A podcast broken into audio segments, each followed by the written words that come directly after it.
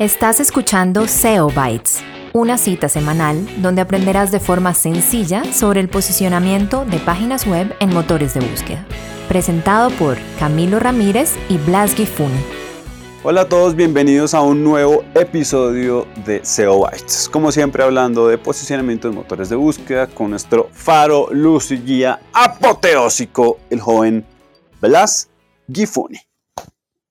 Don Camilo, ¿cómo vamos? ¿Cómo están todos? Eh, esperemos que nuestros amigos de inteligencia artificial no agarren ni nuestra voz ni nuestras imágenes para hacer quién sabe qué cosas. Pero bueno. bueno, joven Blas, nuestro, en el pasado episodio estuvimos charlando acerca de inteligencia artificial, acerca de eh, viendo un poco la superficie y como los primeros conceptos y algunas ideas generales acerca de si voy a perder mi trabajo y cosas de ese estilo. Y eh, nos han escrito mucho eh, preguntándonos como, bueno, ustedes ahí contaron un montón de cosas, pero, pero al final no dijeron nada. No dijeron ni las herramientas, ni cómo se usan, ni, ni para qué sirven, ni nada. Y sí, la verdad es que no dijimos nada. Solamente fue una introducción. Este episodio justamente es para entrar un poco más en materia, entender eh, realmente qué se puede hacer, hablar un poco acerca de las implicaciones, porque hay mucha información acerca de todo el contenido que se genera en chat GPT o digamos con inteligencia artificial está siendo penalizado con Google porque Google lee tu mente y sabe si lo hiciste de la forma equivocada y te penaliza. Entonces, eh, la idea de hoy es que hablemos un poco de eso. ¿Cómo, cómo, cómo la ve, Juan Blas? ¿Funciona o no funciona?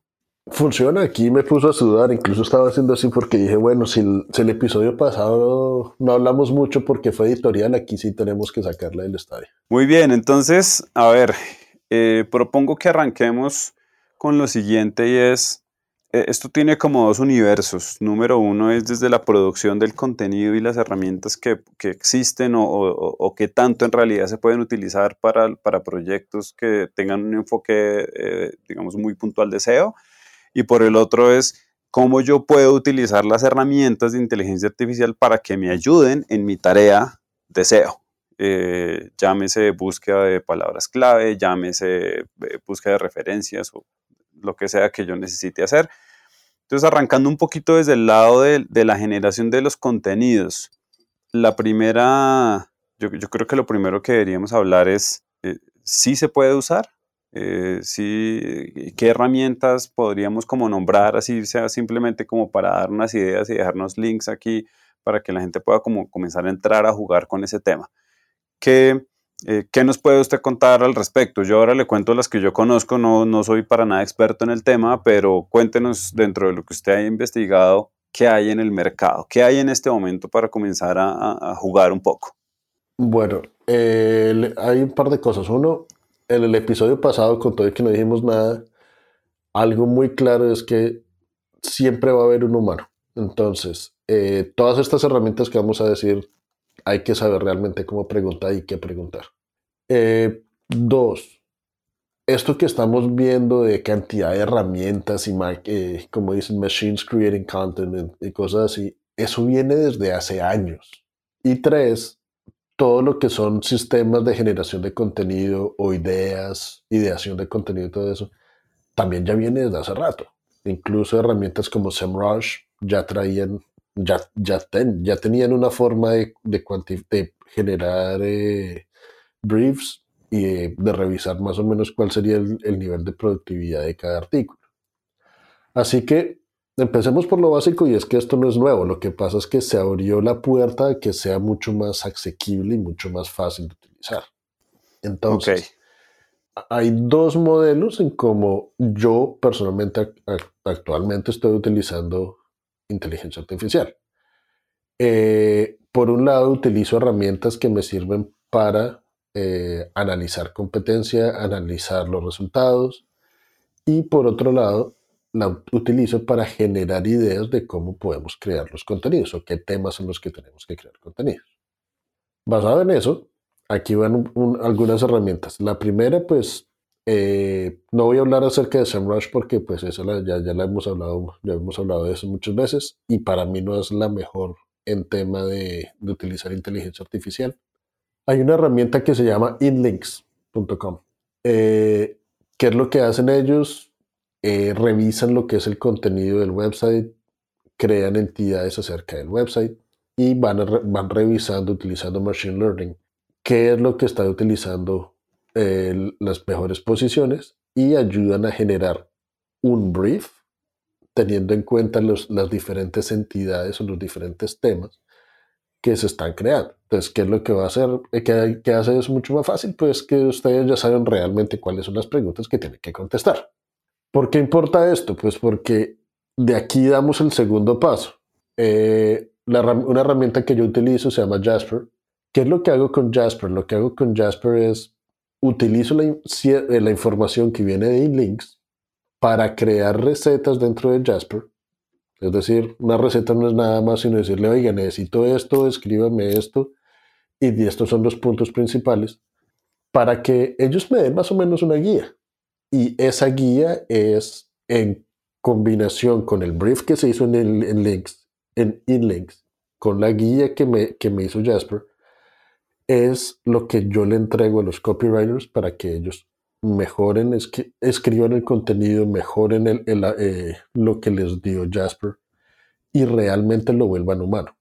Eh, ¿Por qué es importante? Porque pues al mismo tiempo que generaron inteligencia artificial y formas de generar contenido y todo eso, también salieron las herramientas que le revisan a usted si es inteligencia artificial o no. Así que... Así o sea, Google no lee nuestra mente. No, tienen algoritmos que, detectan si es escrito por inteligencia artificial o no. Incluso con todo el tema de ChatGPT salió un peladito, pues un peladito, creo que tiene 21 años, está en la universidad, desarrolló una aplicación que le dice a los profesores si un ensayo fue hecho por, por inteligencia artificial o ChatGPT y con eso están calificando y mirando que la gente no se copie porque eso está mal hecho. Pau, pau. Bueno, ok, hay, una muy buena, digamos, ya hay como algunas herramientas que usted nos menciona. Quiero, quiero comenzar a dispararle preguntas acerca de lo que yo he ido conociendo. Entonces, eh, número uno, eh, he, visto, sobre todo en, Twitter, muchas conversaciones y, muchos, eh, pues también como personas que están en el medio hablando acerca de hice un experimento y, y, creé un sitio nuevo y generé todo el contenido a partir de chat de GPT o de OpenAI, como sea que, o pues desde determinadas herramientas de inteligencia artificial, y mis resultados son estos. Y usualmente lo que he encontrado en la, diría en el 100% de ese, digamos, de ese tipo de hilos de información es que eh, generan un montón de contenido, muestran e, en, Search Console cómo suben eh, efectivamente las, eh, como el posicionamiento y el nivel de tráfico y de repente llega a un punto en que se cae y no pasa nada más. O al menos eso, digamos, el experimento de los que he visto terminan ahí. Eh, y, de esto pues ahí encuentran un montón de opiniones, entonces dicen que es porque el contenido en realidad no estaba bien hecho, porque la investigación, porque X, Y, Z, o que simplemente Google ya lo puede detectar, que eso ya lo habíamos mencionado en uno de los episodios. Efectivamente, Google puede detectar eh, si es o no inteligencia artificial. Eh, con, respecto a este tema específicamente, ¿es o no una recomendación lanzarse? Porque yo me imagino que no faltará el que nos esté viendo, que es el, práctico, y dice como, eh, pues voy a echar a todos estos reactores y pongo esa máquina que escriba contenido y listo. ¿Es una buena idea? ¿No es una buena idea? ¿Qué tan cierto es que primero gano mucho tráfico y después se cae? ¿Qué pasa ahí? Ok. Primero, esto de tema de, generar contenido o websites eh, con contenido automático, lo mismo. Esto viene desde hace años. No es algo nuevo con inteligencia artificial. Lo que pasa es que pues al mismo tiempo ya se escucha, ya se lee más natural menos crea automáticamente. Y Google lo que ha venido haciendo es mejorar sus algoritmos. Incluso pues parte de eso fue haber sacado a Bird, era una actualización donde miraba cómo se iba transformando el contenido y cosas así. Eh, parte de el, mejor ejemplo lo vi a, creo que se llama James William Scott, que es un de, de Inglaterra, cuando sacaron, cuando hubo una actualización acerca del useful content, él literalmente dejó saber, vea, yo lancé este contenido, todo está hecho con inteligencia artificial, lancé este website. Ojo, lo que estaba teniendo era número de impresiones. Y muchas veces cuando ven las gráficas de Google Search Console y que ven, sí, mire cómo está creciendo mi website, son impresiones. Entonces haga de cuenta, eso es, usted está, va por una autopista, ve una valla, eso es una impresión. Cuando hablamos de clic significa vi la valla, ay, me gustó, pum, voy a parar ahí, voy a comer, voy a leer, voy a comprar, voy a lo que sea. Eh, eso es importante determinarlo. Cuando uno lanza un proyecto de SEO, lo primero que tiene que seguir es el número de impresiones, si realmente está impresionando. Si no está impresionando, pues realmente no va a tener clics. Eso es algo básico. ¿Qué fue lo que pasó? Este personaje lanzó el proyecto, nada, desde, hasta el momento el useful content no me, no me ha tocado para nada y de un momento a otro, ¡pum!, se fue a cero.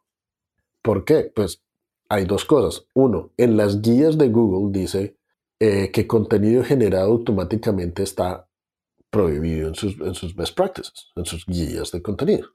Eh, sin embargo, hace una semana eh, salió un website diciendo, y muy de frente dijeron, este contenido está hecho con inteligencia artificial, editado por un humano. Entonces, claro, todos los SEOs arrancaron, ¡eh, cómo así! Sí podemos, no podemos, no sé qué. Ustedes pueden creer, la, la respuesta de Google fue, si el contenido está hecho para ayudarle al usuario, está bien. Si lo genera un, un, sistema de inteligencia artificial, desde que el contenido le ayude al usuario, está bien. Pero si ustedes se ponen a pensar para que realmente le sirva a su usuario o a su usuario ideal, ustedes tienen que meterle un poco de cariño, que eso fue lo que hizo este website. Este website hizo preguntas, ¿cómo le podemos ayudar a nuestro usuario? Le dio esas preguntas a inteligencia artificial, ellos crearon el contenido y hubo un editor que realmente se aseguró que el contenido fuera útil para los usuarios. Entonces, si se dan cuenta, son dos modelos. Uno es tengo inteligencia artificial creando todo mi contenido, gracias, listo, chao. Ese fue el que, el que murió. Y el otro es, utilizo inteligencia artificial solamente para crear el, eh, la base inicial, como la masa inicial, y después si utilizo un chef para asegurarme que esa masa realmente termina siendo un plato exquisito. Muy bien. ¿Y qué pasa? Este, digamos que el, texto es muy sensible porque al final, de cierta manera, es como el, valor tal vez más importante dentro de todo lo que se genera para, para SEO. Eh, eh, pues digamos que el tema de las imágenes tiene un montón de información y todo esto, pero ¿qué pasa con las imágenes? Hay muchos motores de generación de imágenes, por nombrar eh, solamente algunos, está Stable Diffusion, está Midjourney, está DALI, y, derivados de esos hay cientos más, ya salieron 10.000 aplicaciones de convierte tu cara en una caricatura y en un perro y en un gato y bla, bla, bla. ¿Qué pasa con las imágenes generadas a partir de inteligencia artificial? ¿Hay alguna documentación, hay, hay, información sobre eso? Porque irremediablemente, pues esto sí pone a peligrar de cierta manera eh, a los bancos de imágenes, inclusive a los fotógrafos, eh, personas que de pronto podrían vivir de sacar imágenes para websites, así fueran imágenes muy económicas, pues si yo puedo hacer un, eh, tener una persona que me genere prompts todo el día para sacar imágenes y poner en websites, pues seguramente eso en términos de negocios va a ser interesante. Eh, y en términos de hacer procesos mucho más rápidos y de tener imágenes de, altísima calidad o digamos de que, parezcan con una producción muy interesante cuando en realidad no fue más que el trabajo de alguien sentado escribiendo cosas. Eh, con esto, pues esto lo, lo, pongo en unas grandes comillas porque no es fácil hacer imágenes de gran calidad hoy. Eh, y digo no es fácil porque hay que entender cómo funcionan las herramientas. Entonces, en el universo en el que eso esté solucionado, hay información acerca de qué pasa con el uso de esas imágenes como parte de la generación de contenidos. Hago, el proceso como usted nos dice.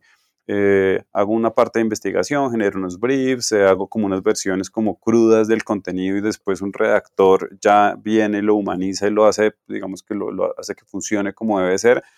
Pero una imagen no tendría ese proceso. Una imagen simplemente pues voy, la creo, la pongo y listo. Y al margen de que le ponga toda la metadata alrededor y que la haga correctamente, ¿qué pasa con esa imagen?